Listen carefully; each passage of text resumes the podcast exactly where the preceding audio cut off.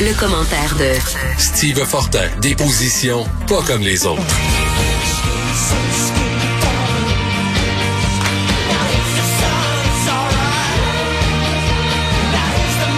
Question que tous les fans de musique se posent en ce moment, c'est le 3 décembre quand Arcade Fire va venir à Montréal au Centre Bell. On va-t-il le voir ou on va-t-il pas le voir?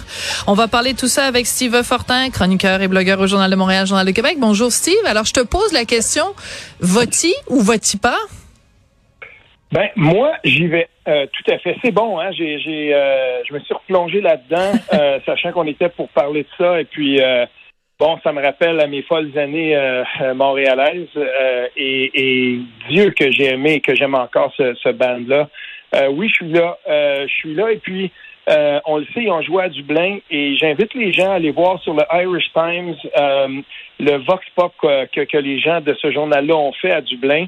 Euh, c'est pas un vox pop comme les autres. Et puis sur le site, si on fouille un peu, on voit aussi un vidéo. Et euh, c'est intéressant de voir euh, comment les gens ont réagi là-bas. On voit qu'il y en a qui ont été très informés, qui se sont informés avant d'y aller. Puis ce n'est pas seulement des gens qui arrivent et qui disent ben non, voilà, moi je suis un fan fini, puis j'y vais pareil, puis je m'en fous. Non, c'est pas ça. Il y a des gens qui ont fait remarquer qu'une des parce que quatre, faut le rappeler, là, il y, y aurait quatre victimes alléguées. Et euh, parmi celles-ci, il y en a une qui a changé sa version, plus c'est un petit peu plus nébuleux. Euh, et, des gens rappelaient ça.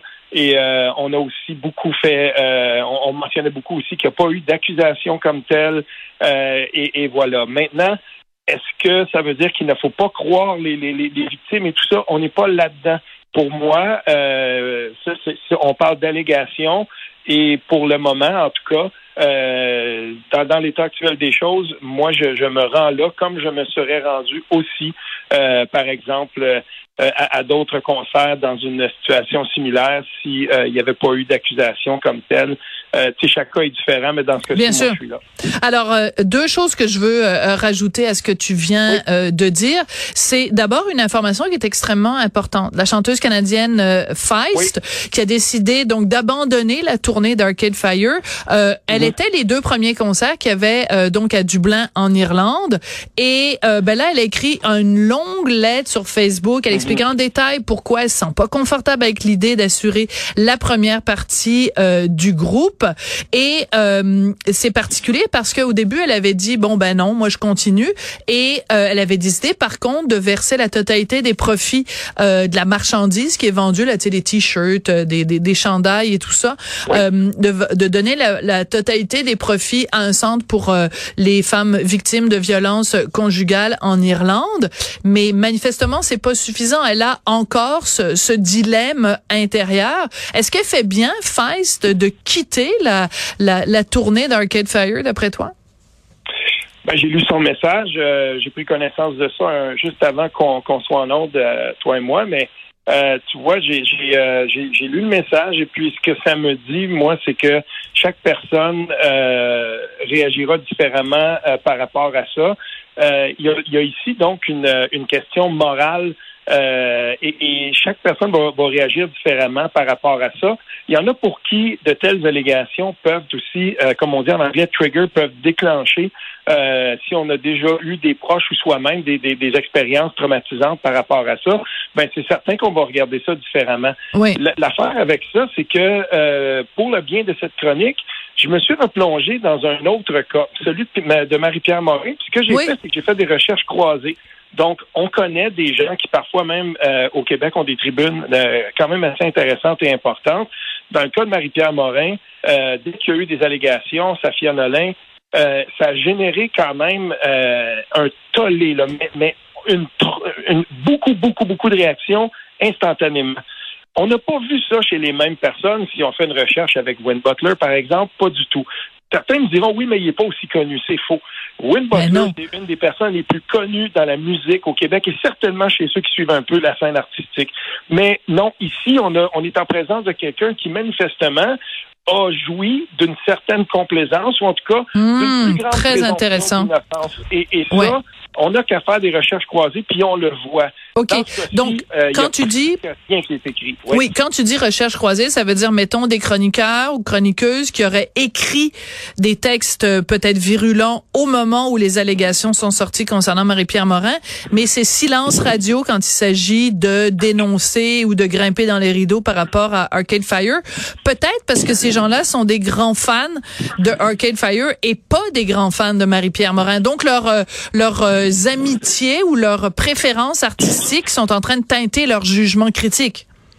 Ou, ou euh, ça peut être des textes tout simplement parce que il va y avoir des, hashtags, comme on dit, des mots, des, des, mots-clics? Euh, des mots-clics. Et puis, euh, et, là, ben, on voit que même sur Twitter, par exemple, il y avait eu tout de suite là, chacun ajoutait sa, son grain de sel. Et puis, ben voilà, tu sais, ah Marie-Pierre Morin, puis on repartageait. Puis dans ce cas-ci, euh, il n'y a pas eu ça. Il n'y a pas mhm. eu de mouvement. Euh, ça a été plutôt tranquille. Et comme je le dis, moi, j'en connais quelques-uns, quelques-unes euh, qui avaient pas manqué l'occasion sur Twitter de tomber à sur Marie-Pierre Morin et qui sont qui sont restés très tranquilles. Et là, je, reste poli. Là. Je veux pas viser personne, mais je veux dire, ça, ça, ça me dérange un peu. Ben, si on a cette liberté-là, j'ai certainement la liberté de dire, par exemple, que euh, ben, moi, j'irais voir le concert, puis jusqu'à preuve du contraire, il est accusé de rien.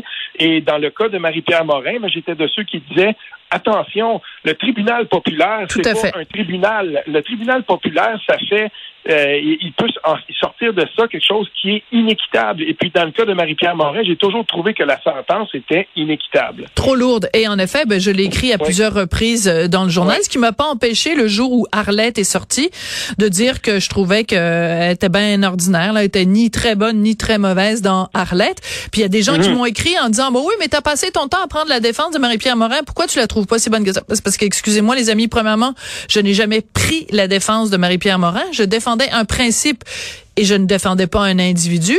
Et deuxièmement, ça n'a rien à voir. On peut avoir une opinion sur les allégations concernant Marie-Pierre Morin. Ça n'a strictement rien à voir et ça ne devrait pas teinter et orienter l'appréciation qu'on fait d'elle comme comédienne.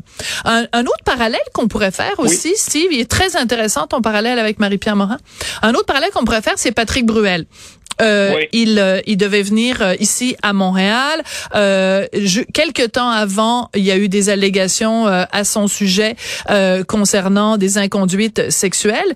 Et dès que c'est sorti, des émissions comme En direct de l'univers ont annulé l'émission qui devait consacrer à Patrick Bruel.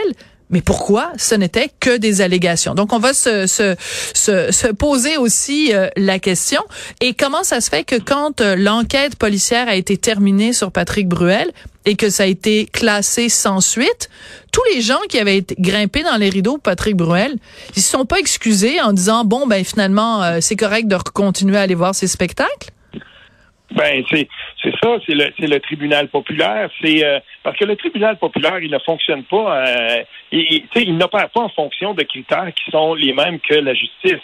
Puis c'est pour ça que j'ai toujours été de ceux qui disaient ben voilà, on se saisit de la justice et si on trouve que la justice euh, n'opère pas bien dans les cas de, de d'agression sexuelle, et certainement pour les femmes, c'est un processus qui est difficile, ben, au Québec, on a commencé à agir là-dessus. Maintenant, regardons ce qui se passe dans le tribunal populaire.